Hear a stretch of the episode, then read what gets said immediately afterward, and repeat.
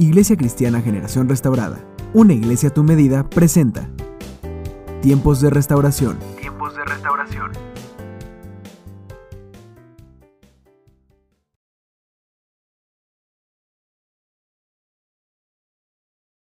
Aleluya. Vamos a dar un fuerte aplauso a nuestro Dios. Qué bueno que está usted aquí. Le voy a invitar a que tome su lugar un momentito. Vamos a disponer un tiempo especial para recibir la palabra del Señor. Mientras está sentado, ¿qué le parece si oramos a Dios? Cierre sus ojos un momento. Padre, venimos a ti en el nombre de Jesús. Agradecido, Señor, por todo lo que tú has hecho en nuestras vidas y por todo lo que harás, Señor, a partir de este momento, Dios.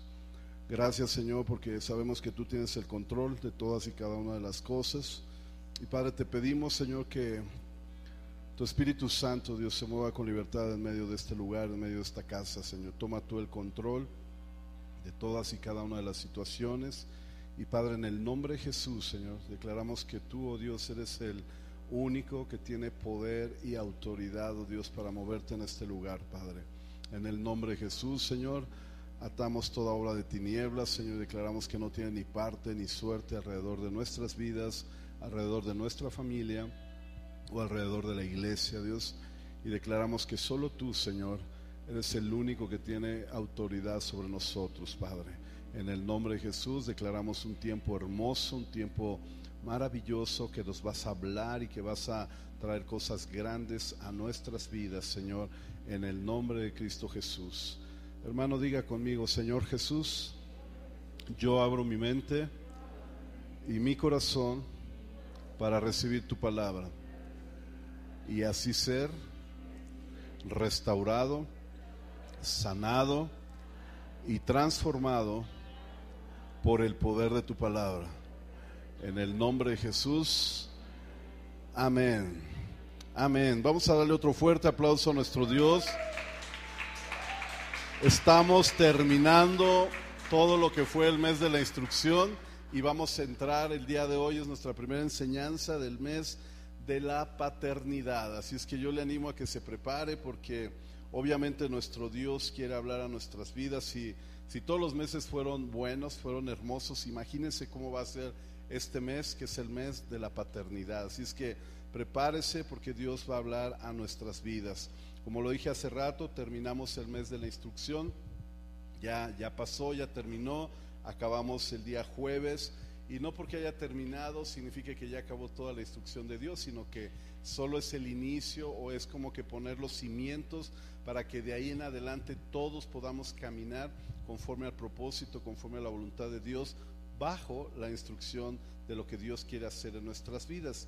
Pero así como Dios dice en su palabra que la senda del justo es como la luz de la aurora, que va de aumento en aumento, asimismo la vida de cada uno de nosotros como iglesia va creciendo, va aumentando. Entonces ya pasamos la instrucción y ahora viene algo nuevo de parte de Dios. Dios siempre tiene algo nuevo y tiene algo especial para nuestras vidas y eso nuevo y especial para este mes se llama paternidad.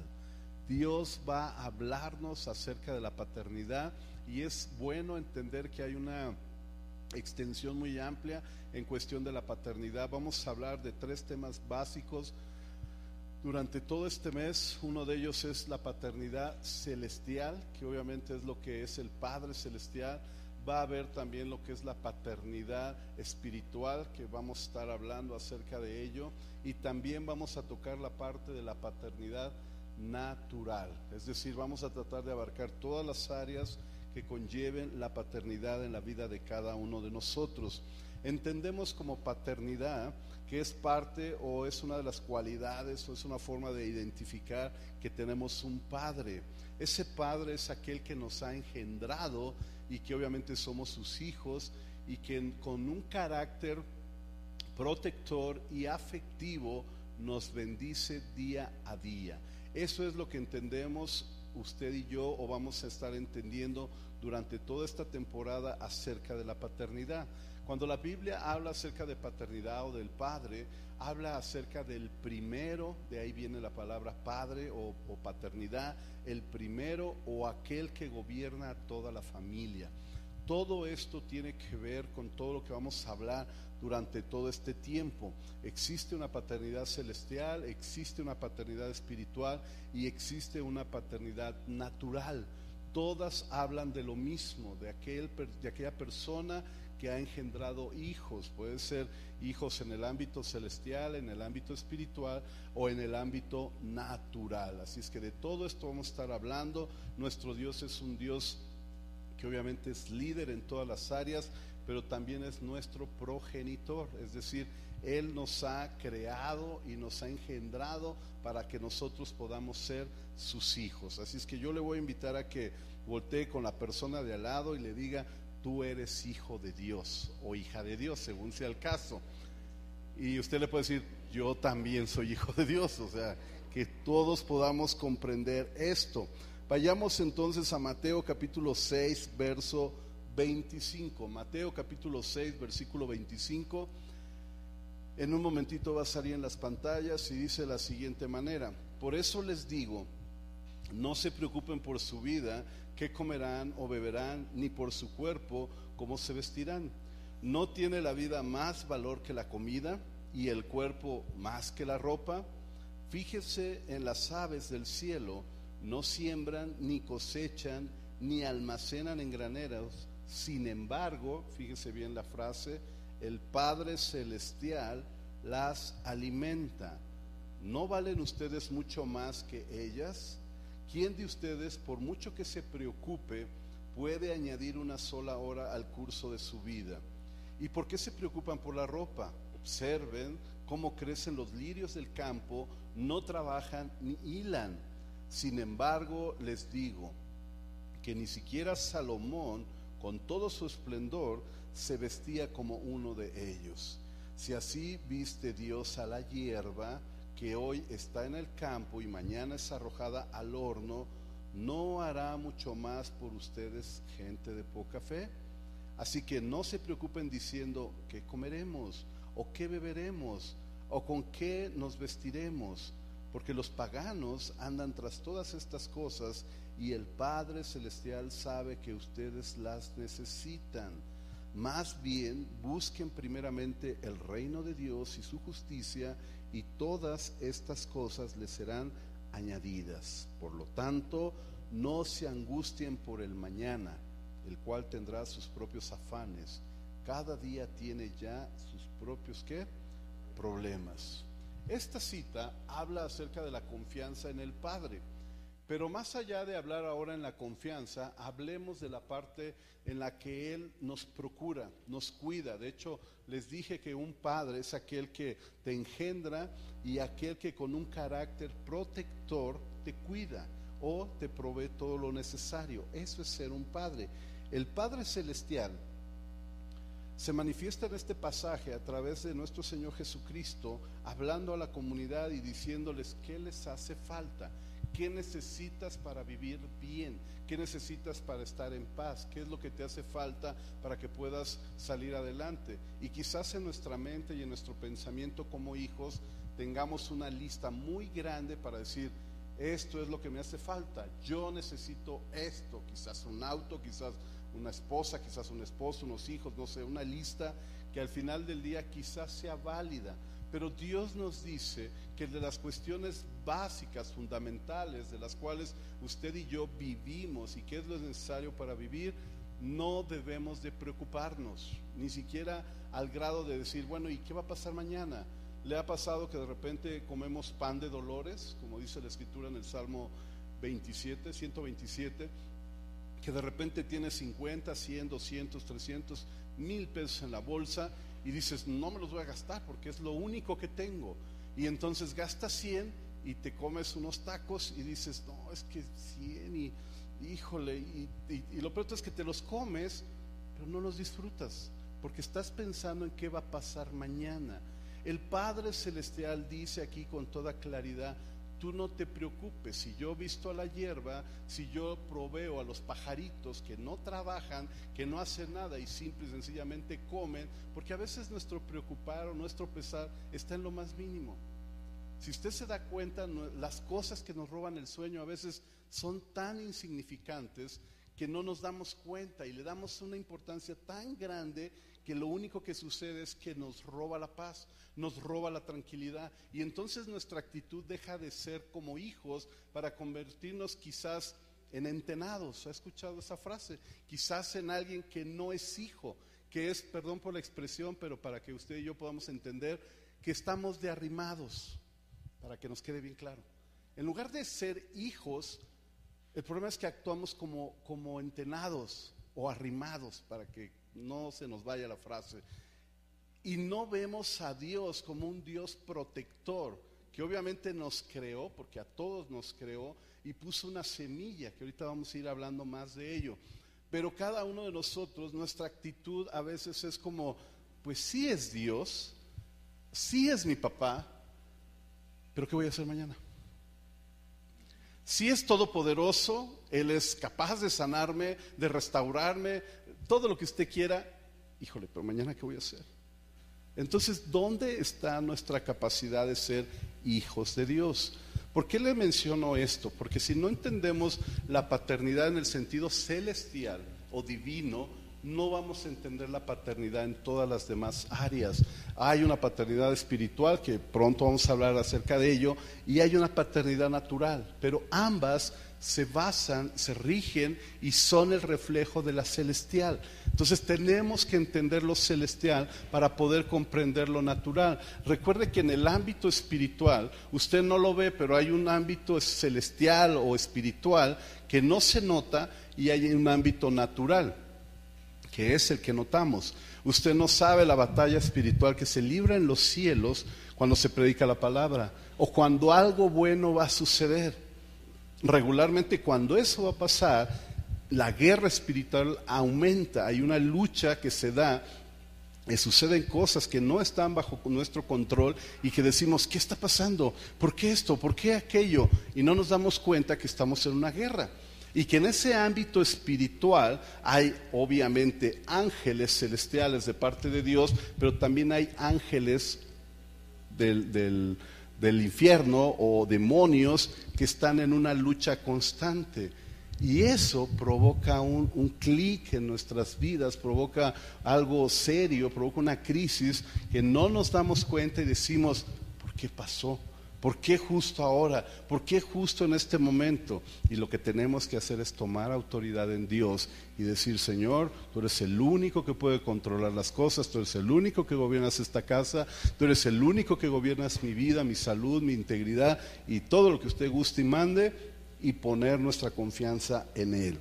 La palabra aquí entonces menciona que Jesús les decía a sus discípulos, fíjense bien, en la hierba del campo. Fíjense bien en los pajaritos. Mostró algo débil, algo frágil. Y dice, el Padre Celestial los alimenta. El Padre Celestial los viste. ¿Qué ustedes no valen más que ellos? ¿O habrá un pajarito que valga más que usted? ¿O una hierba valdrá más que usted? ¿Alguien tiene esa respuesta? Si existe o no existe. ¿Cuánto valdrá una orquídea? Así los sabiondos de este tema. ¿Cuánto valdrá? ¿300 pesos o 300 mil? Como 300 pesos, ok. Vamos a suponer que sería de lo más caro o existe algo más caro. ¿No? Vamos a suponer que sea lo más caro. Así en promedio. Es más, vámonos a mil pesos una flor. Levante su mano, ¿quién vale mil pesos aquí? ¿Y se da cuenta con qué se compara usted? ¿Se da cuenta que en nuestra posición como hijos regularmente lo que hacemos es bajar nuestro nivel? Y no tan solo como hijos, en muchas posiciones más, nuestra idea siempre es pobre, nuestra idea siempre es hacernos menos, nuestra idea siempre es bajar el nivel de lo que Dios ha establecido en nuestras vidas. Si tú eres hijo de Dios, la Biblia dice que tú vales mucho más que todo esto, pero nosotros nos bajamos. Nosotros nos ponemos en una posición de, entenados, en una posición de hijos no, no aceptados, como si fuéramos rechazados, como si no tuviéramos ningún valor. Pero aquí la Biblia dice, ¿qué acaso ustedes no valen más, gente de poca fe? Y nos habla a todos, o sea, en, en primera persona, que Jacob, no vales más como para seguirte dando ese nivel tan bajo, que Jacob, tú no tienes la capacidad de entender que te amo tanto, que eres mi hijo, que te comportas como si no lo fueras. Porque la Biblia entonces nos enseña, ¿acaso no valemos más? ¿Acaso no somos más? Y a estas cosas o a este animalito que es un pajarito, Dios le provee todo. ¿Qué a ti no te proveerá Dios todo lo que te haga falta? Porque de eso habla la Escritura. Nuestro Padre Celestial es un Padre que ya nos engendró en el Espíritu ahorita lo vamos a ver, pero que también nos protege, nos procura y nos provee todo lo que haga falta. Vayamos a la primera carta de Juan capítulo 1, versos 3 en adelante. Primera de Juan 3, versículo 1 y 2. Después nos vamos a saltar al 9 y 10, pero busque primera de Juan 3, versículo 1 y 2. Dice ahí la palabra, miren con cuánto amor nos ama nuestro Padre. Fíjese bien, miren con cuánto amor nos ama nuestro Padre, que nos llama, ¿cómo? Hijos. A veces aquí en la iglesia a los muchachos, a, sus hijos y nuestros hijos, le decimos hijo y le estamos dando ese valor. Pero a toda la gente que usted ve en la calle le dice hijo, no, el hijo de la señora, el hijo de la que vende ropa, el hijo del el hijo de no sé qué va, pero es el hijo de alguien más. Pero usted no le anda diciendo, pero Dios sí se fijó en ti, se fijó en mí, se fijó en nosotros y nos dijo hijos. Lo cual está diciendo que tú eres su hijo y él es su padre. Pero la base de esto es el amor. Dice, mira con cuánto amor te ama tu padre que te llama hijo. Y eso es lo que somos. Note la siguiente frase, es una afirmación con sentido de admiración, de decir, y eso es lo que somos, como diciendo, esto es real. O sea, Él es nuestro Padre Celestial, yo soy su hijo, tú eres su hijo, y esto es lo que somos. En realidad somos hijos de Dios. ¿Por qué le digo todo esto? Porque no entendemos este principio. Regularmente vemos a Dios como un Dios que nos cuida, como un Dios que nos protege, como un Dios que nos da, en el sentido de los beneficios que ya hablamos, pero no lo ves como un padre. Lo ves como aquel que te suple todas tus necesidades, que si hay un problema te va a ayudar y toda esa parte que hemos de alguna manera ya experimentado. Pero ¿qué hay de verlo como un padre, como un verdadero padre. ¿Cómo ves a tu papá? ¿Cómo te sientes con él? Quizás no tengas las mejores experiencias, pero cuando tú ves a tu papá y estás enamorado de él, literalmente, que hay un amor que te une a él, de, padre e hijo, no te da pena abrazar, no te da pena si te huele la boca, no te da pena si te acabas de despertar, o sea, simplemente nos une el amor y ya, se acabó. Pero cuando tú estás condicionando todo lo que es la paternidad de Dios, lo que realmente estás condicionando es el amor que Él te tiene. Y pareciera que Él no te ama, o pareciera que tú no lo entiendes, porque la realidad es que Él sí nos ama, porque aquí dice con claridad, mira con cuánto amor nos ama nuestro Padre que nos llama sus hijos. Y eso es lo que somos. Pero la gente de este mundo no reconoce que somos hijos de Dios porque no lo conocen a Él. Queridos amigos, ya somos hijos de Dios. Nota que no está preguntando, ni mucho menos, está afirmando, queridos amigos, ya somos hijos de Dios. Pero Él todavía no nos ha mostrado lo que seremos cuando Cristo venga, pero sí sabemos que seremos como Él, porque lo veremos tal como Él es. Versículo 9 y versículo 10. ¿Ya, ya están cayendo 20 o no? ¿Ya estamos entendiendo? Verso 9. Los que han nacido en la familia de Dios no se caracterizan por practicar el pecado, porque la vida de Dios está en ellos. Así que no pueden seguir pecando porque son hijos de Dios. Por lo tanto, podemos identificar quiénes son hijos de Dios y quiénes son hijos del diablo. Todo lo que él nos, perdón, todo el que no se conduce con rectitud y no ama a los creyentes no pertenece a Dios. Aquí hay dos cosas importantes. La última, que sería en el verso 10, dice que si tú no eres hijo de Dios, entonces eres hijo del diablo. O sea, hay otro padre y es el padre de la mentira y se le conoce como diablo, el diablo. Entonces, o eres hijo de Dios o eres un hijo del diablo. Ojalá me pudieran ayudar los chicos de, transmisión y, pudieran poner Primera de Juan 3, verso 9, pero ahora en la nueva versión internacional. Porque dice ahí, los que han nacido en la familia de Dios no se caracterizan por practicar el pecado, porque la vida, es, la vida de Dios está en ellos. En la nueva versión internacional dice, porque la semilla de Dios está en ellos. ¿Ya lo pusieron acá? ¿Sí lo están viendo todavía o no? Bueno, si no, ayúdeme usted a buscarlo en su dispositivo y si no, ahorita lo van a poner los chicos dice que la semilla de Dios está en nosotros. Sabes que cuando se engendra a un hijo, a un hombre, a una mujer, a un niño, a un hijo, se requiere un depósito o se requiere un lugar donde, donde salvaguardar ese, ese bebé, pero para que eso se dé se requiere una semilla se requiere algo que, que, fecunde esa área en la vida natural lo vamos a ver más adelante, pero en la vida natural se requiere una semilla que sería el esperma del hombre para fecundar el óvulo de la mujer y eso hace que se reproduzca.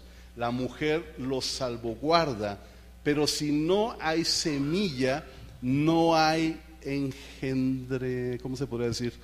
No se engendra, pues. No, no se da el crecimiento sin la semilla. La escritura aquí dice que los que han nacido en la familia de Dios se caracterizan por no se caracterizan por practicar el pecado, sino todo lo contrario, porque la semilla de Dios está en ellos.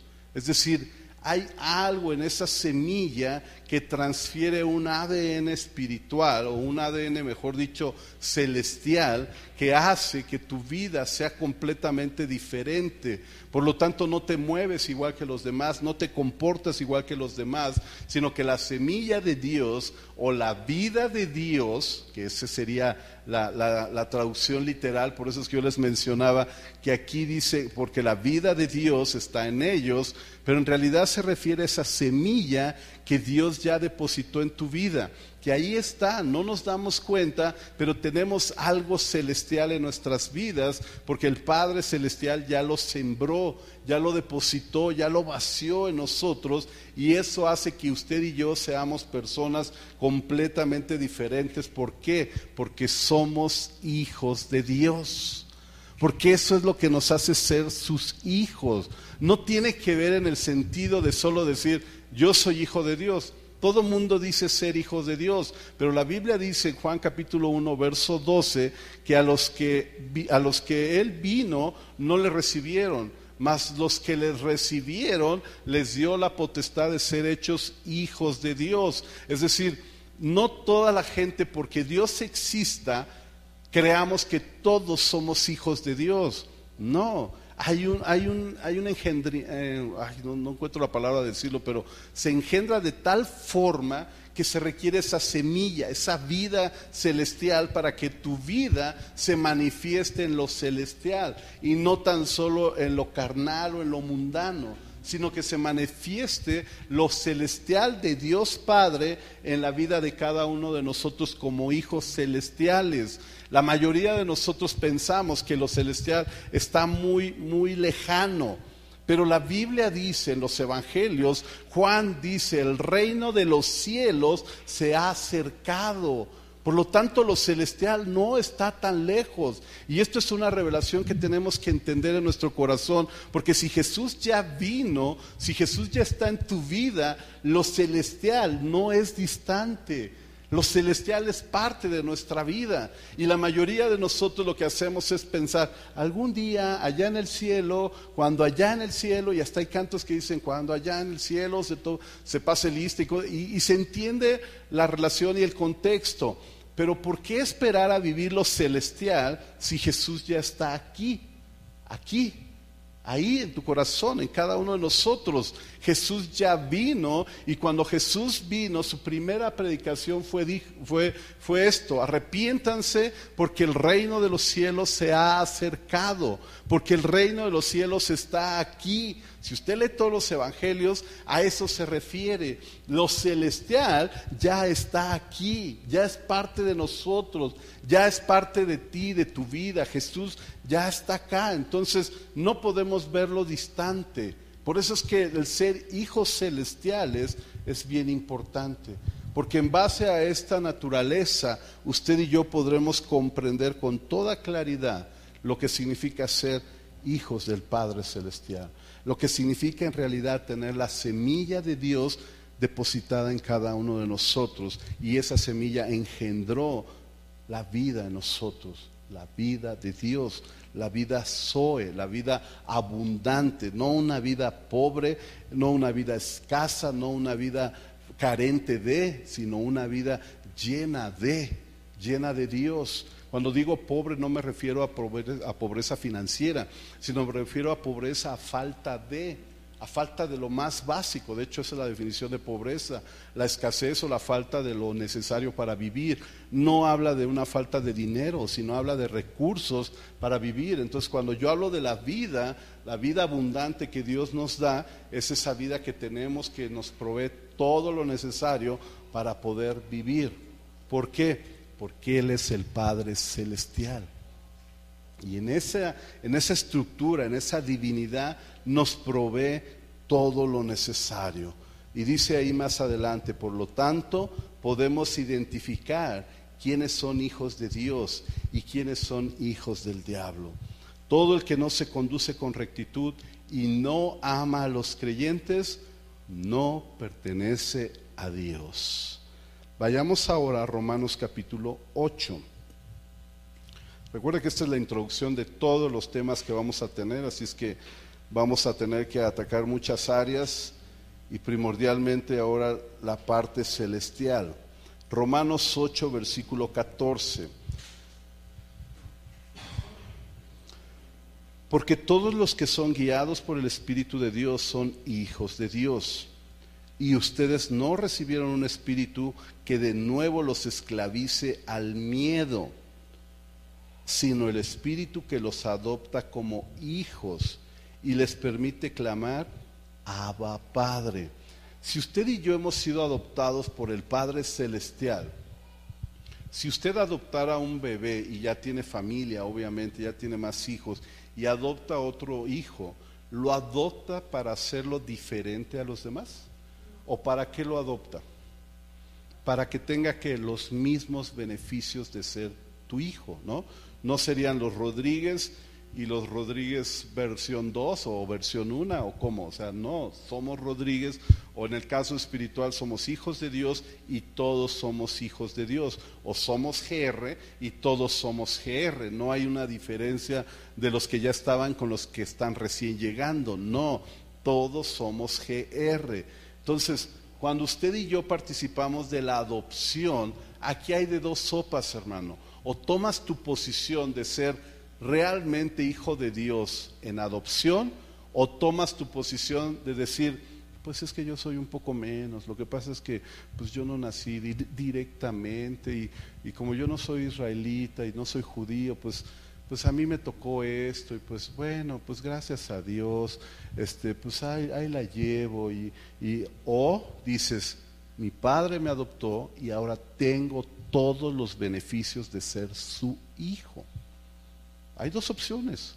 O te comportas como un adoptado, como un entenado, como una persona lejana al Padre, o te comportas como una persona en gratitud, en agradecimiento que dice, por gracia soy su hijo y merezco todo lo que el Padre me da.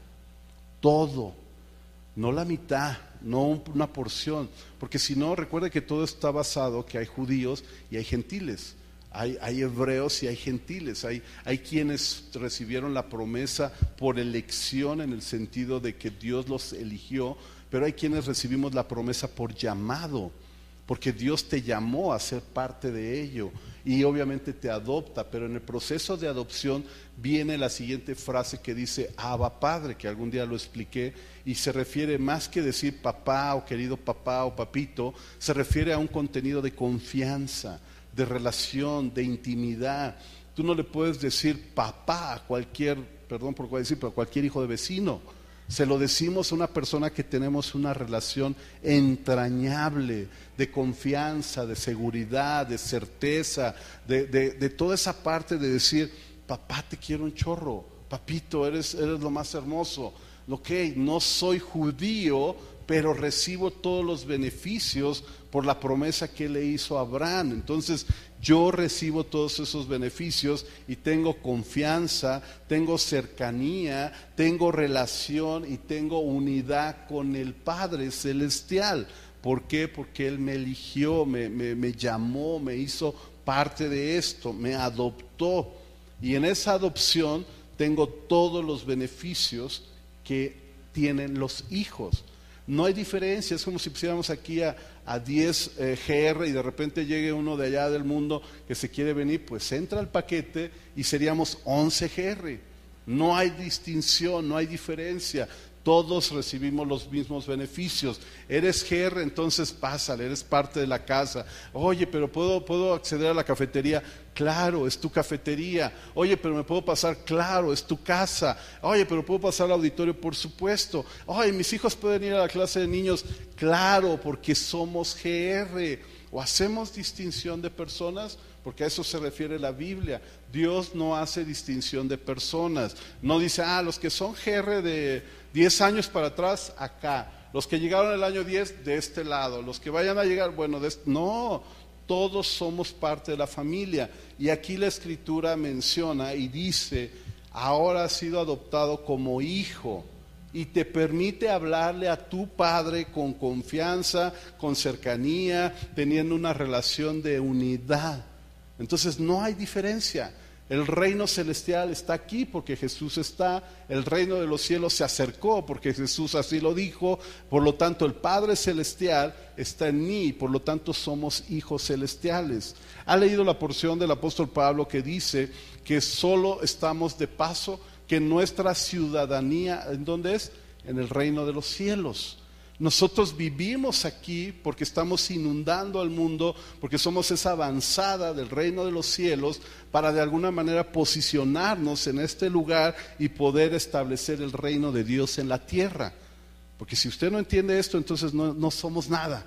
O sea, no sirve de nada reunirnos, no sirve de nada ser parte de iglesia, no sirve de nada hacer todo lo que hacemos como iglesia si no entendemos que nuestro propósito es establecer el reino de Dios en, esta tierra. Si no, entonces no tiene sentido nada de lo que hacemos. Porque entonces, ¿para qué vivimos? Si al final del día nos vamos a quedar, si al final del día somos del reino de las tinieblas, si al final del día somos todo, entonces ¿para qué hacemos todo lo que hacemos? No, tiene sentido porque Él es el rey, él es su reino, el reino se estableció a través del Hijo, el reino se estableció, el Hijo Jesús se estableció en la vida de nosotros, sus hermanos, y ahora establecemos el reino de los cielos en este reino terrenal. Por eso es que lo celestial tiene mucha importancia. Sigamos leyendo en el verso 16. El Espíritu mismo, Romanos 8:16, el Espíritu mismo le asegura a nuestro espíritu que somos hijos de Dios. Y si somos hijos, somos herederos, herederos de Dios y coherederos con Cristo. Pues si ahora sufrimos con Él, también tendremos parte con Él en su gloria. Ahora habla de una herencia. La mayoría de la gente relaciona la herencia con money con lana. ¿Cuánto me dejó mi abuelita? ¿Cuánto me dejó mi tío que no conocía pero era millonario? ¿Cuánto? Lo que nosotros siempre relacionamos como herencia es dinero. No está hablando de dinero. Está hablando de la herencia o de la genética que se hereda a través del espíritu. No está hablando de una herencia de joyas, no está hablando de una herencia financiera, está hablando de una herencia genética espiritual o celestial que se transmite a través de qué? Del Espíritu Santo. Por eso aquí la escritura dice, el Espíritu mismo Espíritu con E mayúscula, Espíritu Santo, el Espíritu Santo te asegura o le asegura a nuestro espíritu, con E minúscula, espíritu humano, el Espíritu Santo le asegura a mi espíritu que yo soy su hijo. Y después dice, y si soy su hijo, soy heredero del Padre Celestial y soy coheredero de Jesús, su hijo, mi hermano coheredero con Jesús y juntos herederos del Padre. El Padre Celestial, Jesús su Hijo y heredero y nosotros coherederos con Jesús. Es decir, nos da la misma posición que Cristo. De eso está hablando.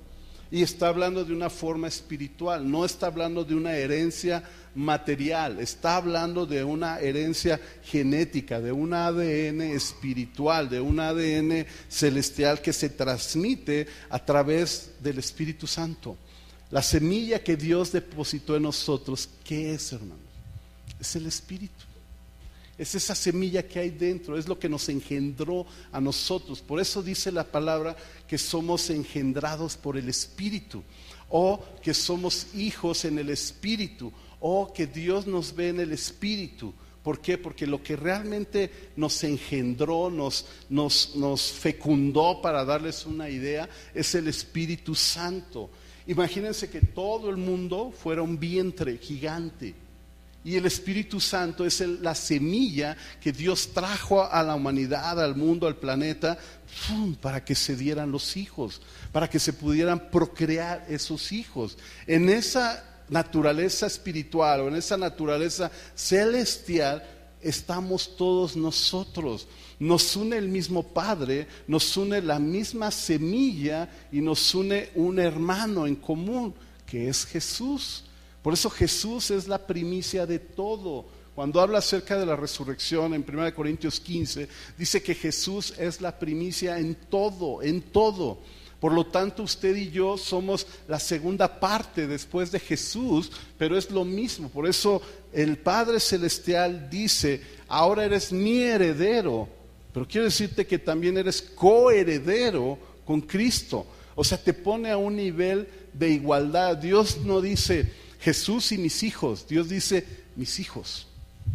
Por eso habla de la palabra de adopción. No es como si usted y yo adoptáramos y dijéramos, bueno, este, los morenitos de este lado, pero adoptamos un güerito, ah, no, el güerito al lado. No. O como los güeritos cuando adoptan un africano o algo así, y entonces lo hacen como la. No. Sino que todos son parte de una misma familia. La semilla o la vida que Dios depositó en nosotros es el Espíritu Santo es lo que nos engendró, es lo que nos hace ser hijos del Padre Celestial. Por lo tanto, somos hijos celestiales, somos hijos en el Espíritu, somos esa, semilla que fecundó en toda la humanidad, en todo el mundo, como les dije hace rato, suponiendo que el mundo fuera un gran vientre materno, y entonces Dios depositó ese espíritu, esa semilla, para hacer muchos hijos más, para que hubiese más hijos. Hay quienes dicen que, por ejemplo, esa, esa versión o esa enseñanza que yo le estoy diciendo, hay quienes piensan que no, porque el Espíritu estuvo hasta el final, pero eso no es real. Si usted lee Génesis, dice la palabra que el Espíritu estaba desde el principio que se paseaba. Si usted lee, por ejemplo, Juan capítulo 1, verso 1, dice que el verbo era Cristo, el verbo era la palabra, y la palabra estaba desde el principio, y la palabra era el Espíritu, y empieza a revelar la divina Trinidad desde siempre. De hecho, la divina Trinidad siempre ha estado, solo que se ha manifestado en diferentes tiempos, diferentes formas. Pero esta semilla Dios la puso desde el principio. Es lo que nos conecta Abraham y todos ellos lo que les conectaba era su espíritu con el espíritu, solo que se manifestaba de una forma distinta. Cuando Jesús vino y dijo, arrepiéntanse porque el reino de los cielos se ha acercado, está hablando de que el Rey Celestial o el Padre Celestial se ha acercado a través del Hijo Jesucristo. Y cuando Él se va, dice, les conviene que yo me vaya porque entonces enviaré al consolador. Y ahora ese consolador, y hace esa distinción, y dice, y ahora, porque en otro tiempo estaba en una forma representativa en diferentes áreas o diferentes formas o diferentes tiempos distintos, pero ahora estará con ustedes permanentemente, todo el tiempo. Entonces la manifestación del Espíritu Santo es lo que nos hace ser verdaderos hijos, hijos celestiales. E, esa es la semilla que Dios depositó para que usted pudiera crecer como un hijo celestial. Ahora, ¿cómo lo vamos a llevar a la práctica? Esa es la teoría. Esa es la forma en que concluimos que el Padre Celestial nos engendró a través de la semilla, que es el Espíritu. Ahora, ¿cómo lo vamos a llevar a práctica? Es muy fácil. Acompáñeme, por favor, al libro de Gálatas, la primera carta, no, no es primera, la carta de Gálatas capítulo 5, verso 16. Cuando hablamos del Espíritu, y ya hablamos de la herencia. Vuelvo a repetir, la herencia no es una herencia financiera, sino es una herencia de ADN, de carácter y de todo lo que se ha transmitido a través del Padre por medio del Espíritu o de la semilla. En este caso, hay estudios científicos que avalan lo que estoy diciendo en cuestión de la paternidad. Se requiere, obviamente, el, depósito, que en este caso es mamá, pero requiere la semilla, que en este caso es papá. Eso científicamente está comprobado y desde kinder, primaria nos lo enseñan. De diferentes formas, pero esa es la conclusión. Científicamente está comprobado que el ADN que se transmite a la vida de los hijos, aunque se transmite la misma carga genética de mamá y papá, la de papá predomina. ¿Por qué? Porque es la semilla que transfiere el ADN o el carácter de los hijos. De hecho, papá es el que da esa formación aún desde el nacimiento, desde el ADN. Mamá es ese, ese eh, no sé cómo llamarlo, pero ese receptáculo, ese, esa bolsa, esa protección donde se engendra, donde se, se, se da en crecimiento y hay esa, esa provisión de todos los elementos necesarios para que el bebé crezca. Pero no puede crecer si no hay una descarga o una genética del ADN del padre a través de una semilla o de un esperma, para que me entienda. Espiritualmente hablamos de semilla, físicamente o naturalmente, que en algún momento lo vamos a hablar, es a través de un esperma. Entonces, cuando se transfiere esa genética, hay una descarga de mamá por todo lo que transmite físicamente y es igual de fuerte. De hecho, se dice que es la misma cantidad que la descarga de la genética de la semilla del hombre. Pero papá es el que proporciona el carácter. Por eso es que yo les hablaba acerca del espíritu, porque esa es la forma en que Dios engendra hijos a través del Espíritu Santo. Ahora, entendiendo este principio que nos ayuda mucho a comprender lo, celestial, leamos Gálatas 5:16 en adelante. Para poder entender lo que debe de hacer un hijo en la práctica, a veces es más fácil entender lo que no debemos hacer. Porque regularmente, aunque nosotros leamos lo que debemos ser, pero hay cosas que se meten, que se filtran, que son parte de nuestro diario vivir, los vemos como parte del paquete. Como, pues, es, normal, es natural. Pero si vemos lo que no debemos ser, podremos entender con mayor claridad lo que sí somos como hijos de Dios. Así es que acompáñenme a Gálatas capítulo 5, verso 16 en adelante. Dice aquí la escritura, como título dice, obedecer al Espíritu de Dios. Por eso les digo, obedezcan al Espíritu de Dios y así no desearán hacer lo malo, porque los malos deseos están en contra de lo que quiere el Espíritu de Dios. Si usted es hijo, no debería tener malos deseos. Si usted tiene malos deseos, todavía no es un hijo. Está en proceso, pero todavía no hemos llegado a ese punto. Porque los malos deseos están en contra de lo que, de lo que quiere el Espíritu de Dios. Y el Espíritu está en contra de los malos deseos. Por lo tanto, ustedes no pueden hacer lo que se les antoje. Fíjese bien la forma en que lo dice la Escritura y por eso escogí esta versión, porque es muy fácil de entender. Con esto cerramos todo y amarramos toda la enseñanza del día de hoy. Porque si somos hijos celestiales, por la genética y el, y el ADN espiritual y la carga espiritual a través del Espíritu Santo, ¿cómo nos debemos de comportar? Porque los Hernández, los Rodríguez, los Sánchez, los Martínez, los Romero y etcétera, etcétera, etcétera, los Arana, tienen una, los Nava, tienen una, una forma, algo que los identifica. Aunque todos tenemos ojos, todos tenemos nariz, todos tenemos pies, o sea, la parte física, obviamente todos en teoría somos similares pero hay cosas que nos hacen diferente. ¿No? Usted ve a los García y dice, pues son García, no hay duda, ¿no? Usted ve y se identifica, ve a los paredes y se identifican. ¿Por qué? Porque tienen una descarga genética específica. Usted ve a los Rodríguez y se ve que son Rodríguez. ¿Por qué? Porque tenemos una descarga genética. ¿Ok? Entendamos esto. Los hijos de Dios no se comportan así. Así se comportan los hijos del diablo, los que tienen malos deseos. Los que hacen lo que se les antoja, esos son hijos del diablo.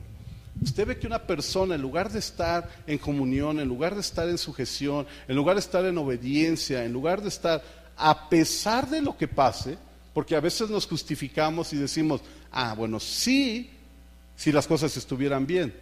Bueno, ¿y si están mal? Entonces no. O sea que tú eres hijo de Dios cuando todo está bien y cuando no, no somos hijos de Dios. Porque tendríamos que tener esta diferencia, porque de repente nos da por decir, bueno, sí, sí me comporto como hijo de Dios, sí soy su hijo celestial, Él es mi Padre, siempre y cuando las cosas estén de esta forma. yo quiero decirte que eso no es real. Por eso la escritura dice aquí, por lo tanto, ustedes no pueden hacer lo que se les antoje. ¿Te entendió bien? ¿Oyó bien? Lo que se te antoje no es viable. Lo correcto es lo aceptable. Versículo 18, con esto estamos terminando. Pero si obedecen al Espíritu de Dios, ya no están obligados a obedecer la ley todo el mundo conoce la conducta de los que obedecen a sus malos deseos. ¿Cuál es esa conducta? Número uno, no son fieles en su matrimonio. Y no necesariamente estamos hablando de un engaño o de una separación o de un divorcio. Simplemente no son fieles. No hay fidelidad. Hay algo que les roba esa fidelidad. No son fieles en el matrimonio cómo se comportan estas malas personas o cómo son nuestros malos deseos, tienen relaciones sexuales prohibidas. Ahora sí habla acerca de la promiscuidad. Muchos vicios. Bueno, una persona que no es hijo de Dios tiene vicios. Y, porque ahí podríamos decir, pues obvio, pues es obvio, es natural, se sobreentiende y todos lo damos por entendido. Pero ¿qué hay de los malos pensamientos? Porque aquí dice, no, son fieles, son promiscuos, son viciosos y tienen malos pensamientos. Fíjese a qué nivel pone cuando andamos pensando cosas que no debemos pensar. Adoran a dioses falsos, practican la brujería y todo el mundo diría, obvio, se ve, los idólatras se ve que no son hijos de Dios, los brujos, obvio, pero ¿qué me dice de lo demás? Se da cuenta que manda como que dos cosas fuertes, aparentemente, y una como que parte de la vida. Como que, como que no, no, es, no es tan, pero es parte de. Pues aquí Pablo lo pone al mismo nivel. Obviamente los idólatras, obviamente los brujos y los que odian a los demás. Cuando hay una descarga de odio en nuestras vidas, quiero decirte que no es Dios el que puso esa descarga. Esa no es la semilla de Dios, no es el ADN de Dios. Ese es el diablo obrando a través de tus pensamientos, tus deseos o tus malas acciones. Sigamos leyendo y dice, se pelean unos con otros, son celosos y se enojan por todo. O sea, idólatras, brujos, gente que odia, peleoneros, celosos y enojones están al mismo nivel. Por si fuera poco, son egoístas, discuten y causan divisiones. Cualquiera de estas cosas es un gen diabólico, satánico, mundano, carnal, hijos del diablo. Eso es lo que manifiesta un hijo del diablo.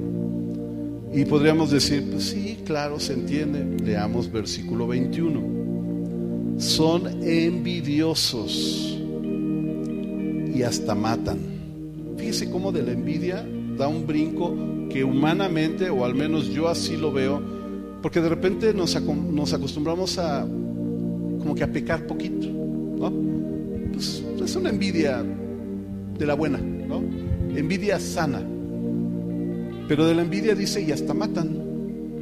Entonces yo carnalmente digo, bueno, envidia pues, no es tan malo, pero matar. Y Pablo, o Dios mismo a través del apóstol Pablo, no hace ninguna diferencia. Pone las dos cosas en el mismo nivel y dice, son envidiosos y matan, o sea, están igual. Se emborrachan igual. Y en sus fiestas hacen locuras. Fíjese hasta dónde llega la escritura diciendo lo que es ser un hijo del diablo. Y hacen muchas cosas malas. O sea, todo esto descifra a un hijo del diablo, a una persona que va en contra de la voluntad de Dios, que no tiene la semilla de Dios aquí, el Espíritu, sino que realmente son hijos del diablo. Dice ahí más adelante, les advierto, como ya lo había hecho antes, que los que hacen esto no formarán parte del reino de Dios, del reino de los cielos. Esto es ser un hijo del diablo. Si usted hace algo de eso, si yo hago algo de esto, el Espíritu no está en nosotros. Punto. No le busquemos, no le acomodemos. No, es que, pues es que es una envidia buena onda. Ah, pues nomás medio me emborraché. No, pues es que, pues me aloqué un poquito en la fiesta, pero no, no, no, no, no, como otros que conozco de repente pienso mal de alguien, pero no, no, no, no, no tan diabólicamente. Eh, me he echado una canita al aire, pero pues, en buen plan, no le hice daño a nadie. Soy medio vicioso y a veces pienso mal de la gente, pero soy espiritual.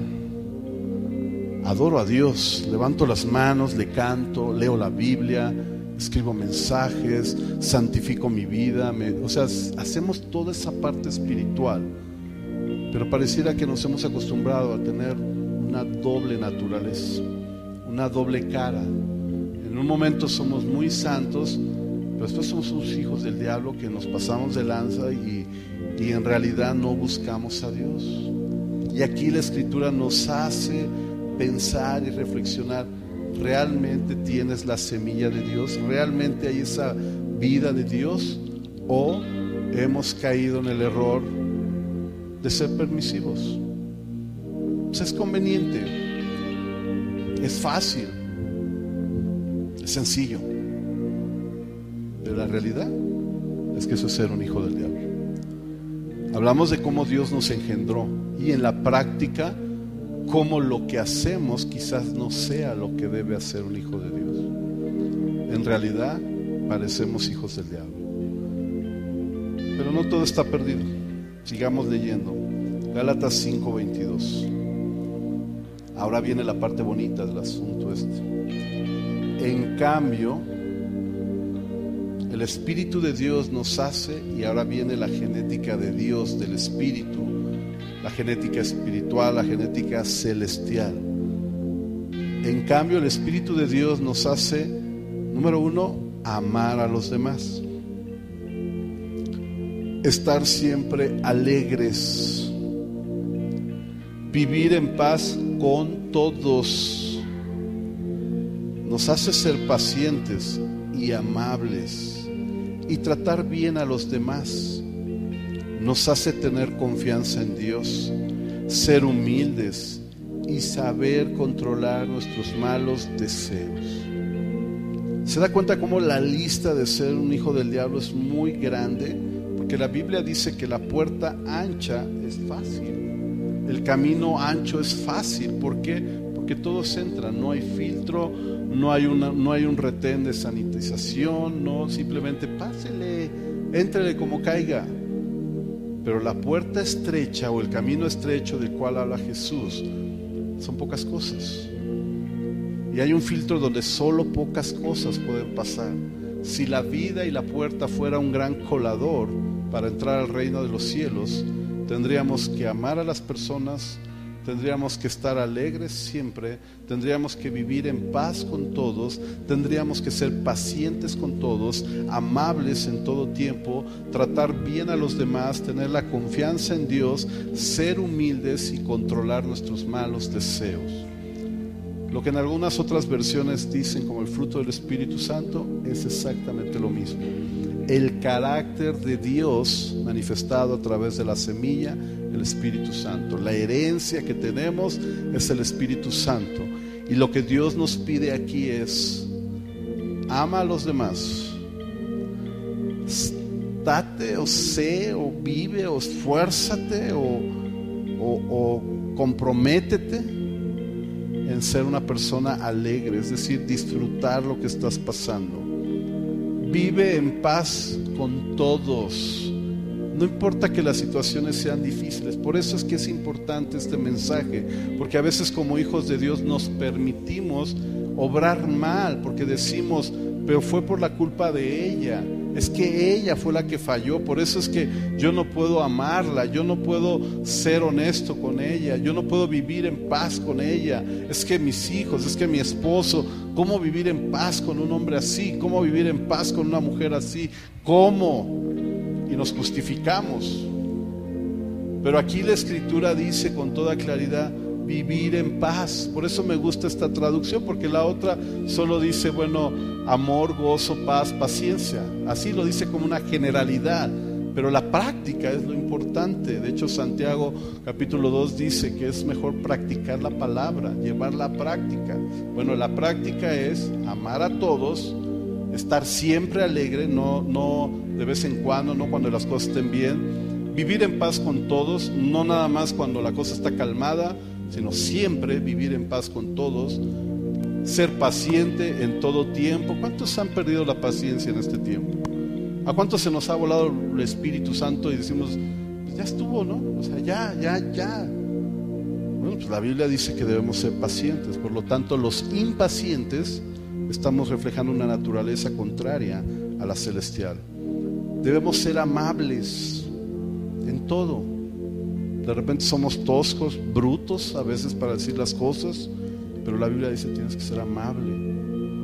Y a veces nos justificamos en esa tontería de ser como somos, pero la Biblia dice sea amable.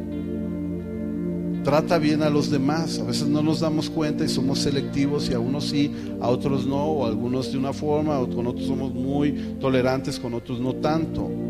Pues esa naturaleza es del diablo. Debemos confiar en Dios, a lo que se refiere la fe, la confianza en Dios. No confianza en tu dinero, no confianza en que se va a acabar la pandemia, no confianza en que confianza en Dios. Debemos ser humildes, no altaneros, no te creas la gran cosa, sé humilde. Y la otra es saber controlar nuestros malos deseos. Lo que en algunas traducciones dice dominio propio es controlar tus malos deseos. No hay ley que esté en contra de todo esto. Y los que somos de Jesucristo ya hemos hecho morir en su cruz nuestro egoísmo y nuestros malos deseos. Si el Espíritu ha cambiado nuestra manera de vivir, debemos obedecerlo en todo. No seamos orgullosos, ni provoques el enojo y la envidia de los demás por creernos mejores que ellos. Usted tenía una duda de cómo vivir con claridad en el espíritu, cómo tener esa genética espiritual o celestial de la cual hemos hablado a través del espíritu, esta es la manera. Si usted creía que se tenía usted oportunidad de hacer ahí dos cosillas medias malas, pues la escritura dice que esa naturaleza es del diablo que no le pertenece a Dios. Somos hijos celestiales, de hecho sí lo somos. Y el Espíritu nos da esa certeza, porque es la semilla que recibimos. Pero los que tenemos esa semilla, nos comportamos de esta manera. Amamos a todos, estamos alegres, vivimos en paz, somos pacientes, somos amables, tratamos bien a los demás, tenemos confianza en Dios, somos humildes y sabemos controlar nuestros malos deseos. Este es el ADN celestial. Esto es lo que Dios sembró en la semilla espiritual llamada Espíritu Santo en tu vida y en mi vida. Ese es el fruto que deberíamos de dar todos nosotros como hijos celestiales. Te voy a invitar a que cierres tus ojos un momento, por favor. Tus ojos cerrados,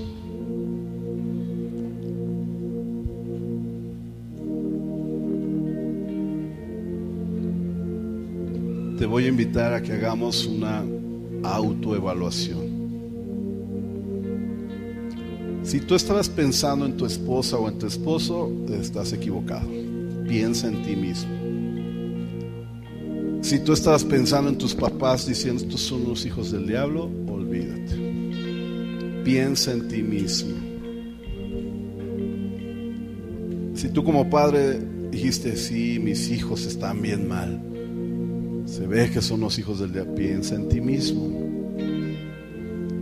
Si tú estás pensando en la persona que tienes al lado, en el hermano la hermana que vino el día de hoy, y estás evaluando su vida, estás equivocado o equivocada.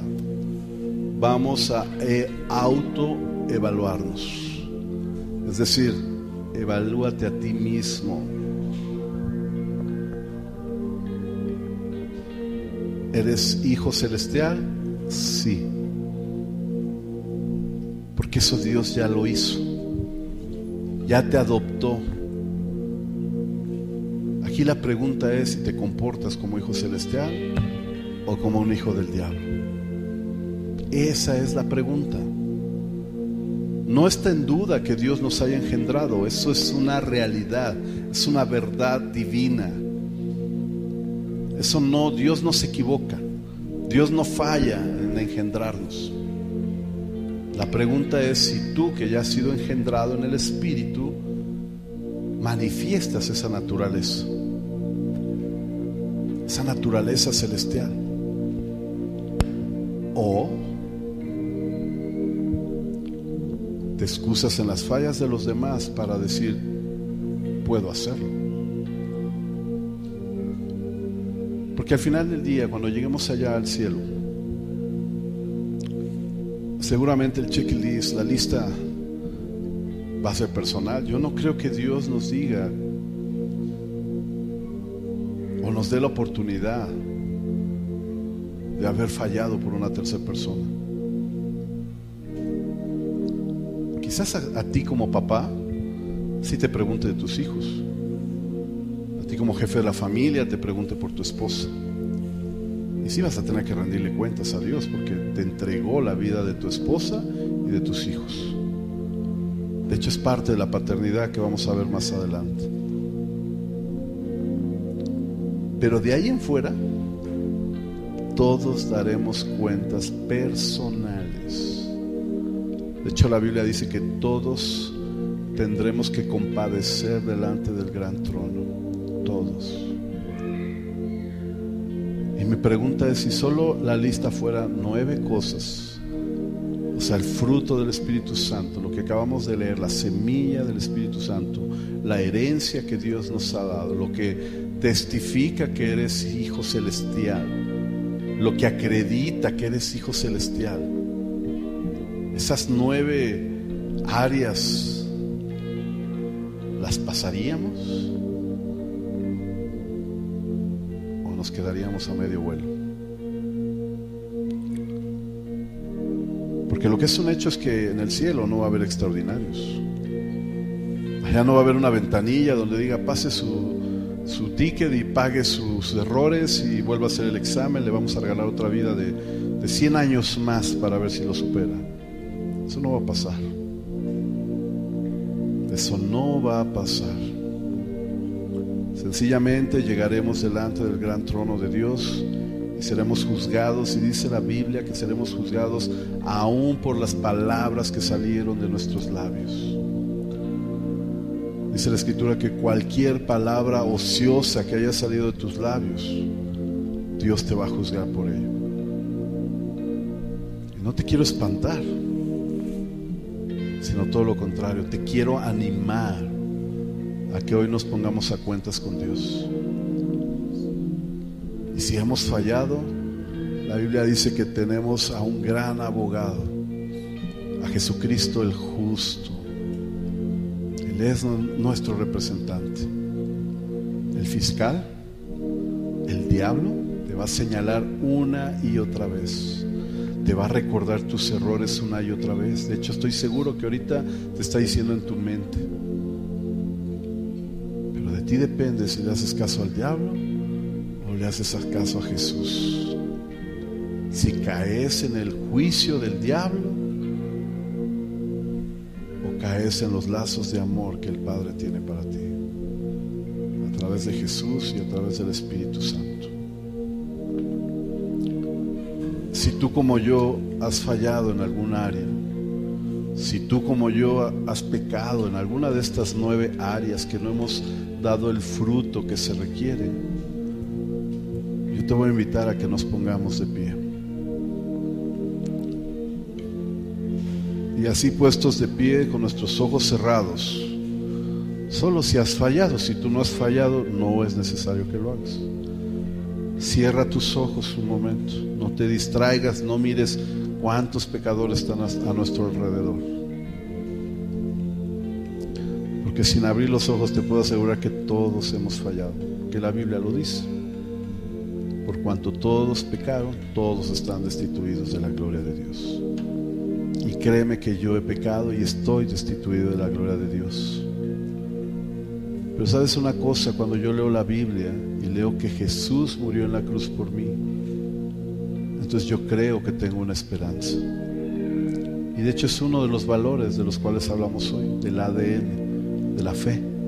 Tengo la fe, la confianza, la seguridad de que en Cristo puedo ser una mejor persona. Si tú fallaste, yo te invito a que en lo personal te tomes un minuto y hables con Dios le pidas perdón en el área que tú hayas fallado. Di muchas al principio de Gálatas y si no en casa lo puedes ir checando más adelante. Pero quizás tú has fallado en algún área, no, no sé ni cuál, quizás solo en envidia. Pues pídele perdón a Dios, porque hoy es un buen día para volver a empezar.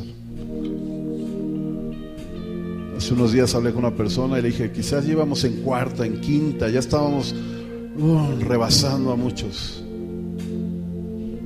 Quizás tengas que hacer un alto total y volver a meter primera y volver a empezar. Y yo te recomiendo que lo hagas. Es preferible entrar a los pits de Dios y que te cheque, que te dé una chequeada, que te cambie llantas, que te eche nuevo combustible y volver a empezar a que mantener un ritmo lleno de pecado, lleno de maldad, lleno del diablo preferible hacer un alto y volver a empezar. No importa que pierdas lugares. De hecho, la Biblia dice que nuestra carrera o nuestra vida es una carrera, pero no habla de llegar primero. De hecho, habla de llegar. Es que puedes llegar en el lugar que quieras. Aquí lo importante es que llegues y que lleguemos bien. Padre, venimos a ti en el nombre de Jesús, tu Hijo, nuestro Dios y Salvador pedirte perdón, Señor, por todos nuestros errores, nuestras fallas. Porque no hemos sido hijos celestiales, porque quizás hemos sido hijos del diablo. Nos hemos dejado guiar por lo carnal, por lo mundano que hay dentro de nosotros. En lugar de establecer tus principios, de establecer tu ADN, tu carga espiritual en nuestra vida, tu semilla. Padre, en el nombre de Jesús, Señor, yo te pido, Dios, que, que nos des una oportunidad el día de hoy, Señor. Que te lleves todo pecado, Señor, que te lleves toda, toda aquella cosa que nos ha separado de ti, oh Dios que todos nuestros errores, Señor, tu palabra dice que, que nuestros pecados serían tan limpios, Señor, como la nieve, oh Dios. Que si nuestros pecados fueran tan rojos como el carmesí o como, como todo eso que llama mucho la atención y que resalta a leguas. Tu palabra dice que tú nos perdonarías a tal grado que nos limpiarías y nos purificarías, Señor.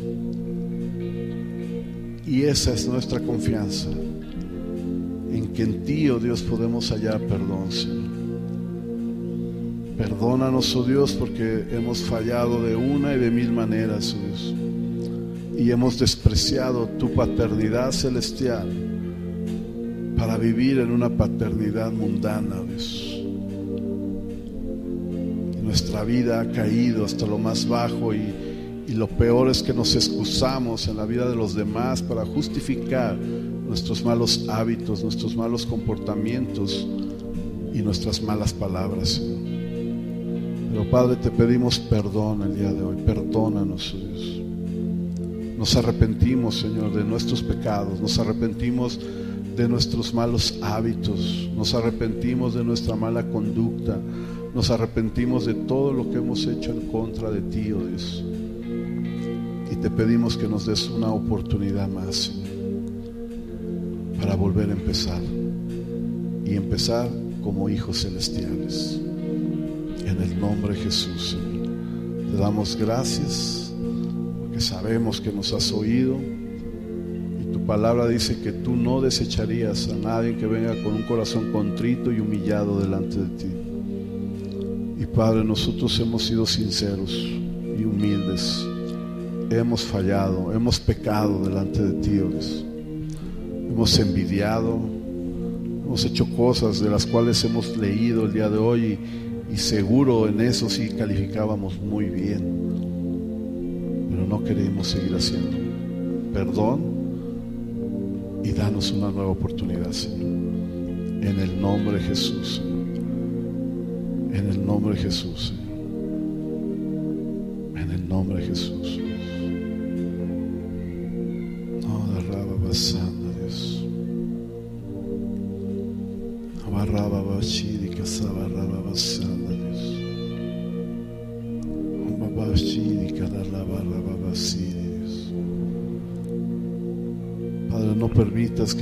vidas te sigan ofendiendo.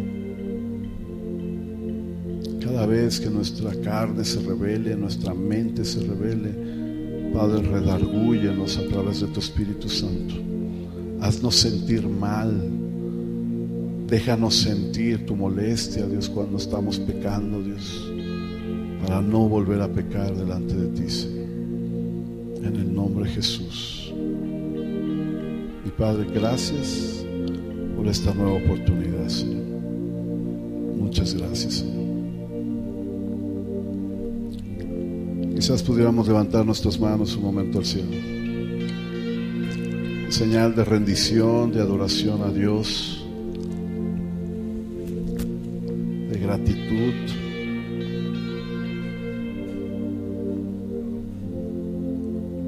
Señor, gracias. Gracias, Padre, porque nos sentimos diferentes, nos sentimos ligeros. Algo pasó en nuestras vidas, Señor, que estás cambiando y estás transformando nuestras vidas, Señor. Padre, yo te doy gracias, Señor. Gracias. Tu palabra dice que debemos entrar por tus puertas con acciones de gracias y por sus atrios con alabanza, Señor. Padre, te agradecemos, Señor, y te alabamos el día de hoy, Señor. Gracias Señor porque tú eres bueno, porque para siempre es tu misericordia y tu fidelidad Señor sobrepasa todas las cosas Señor. Muchas gracias Señor. En el nombre de Jesús Señor. En el nombre de Jesús. Oh, barraba vacío, Dios. Padre, llévate toda maldad de nuestras vidas el nombre de Jesús.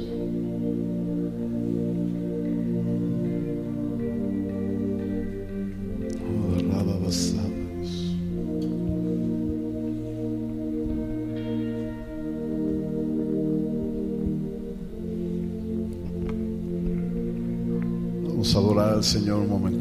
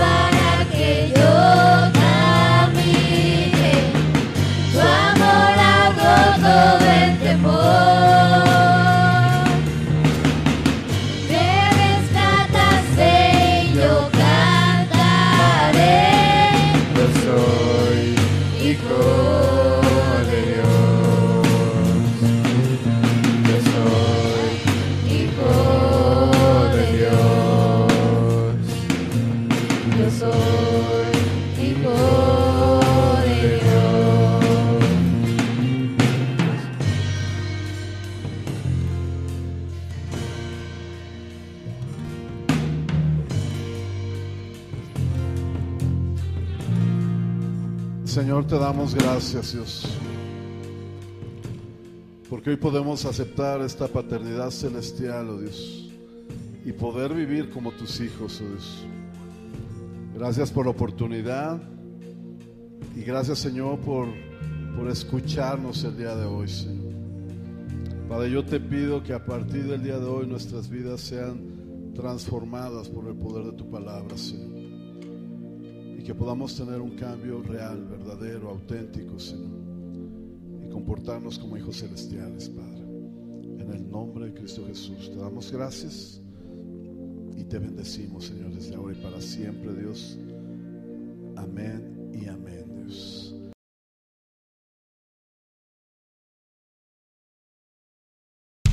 Restaurando tu vida, restaurando tu relación con Dios, transformando tu corazón para desarrollar una nueva visión, estableciendo los principios para levantar una generación que cumple sus propósitos en Dios, generación restaurada.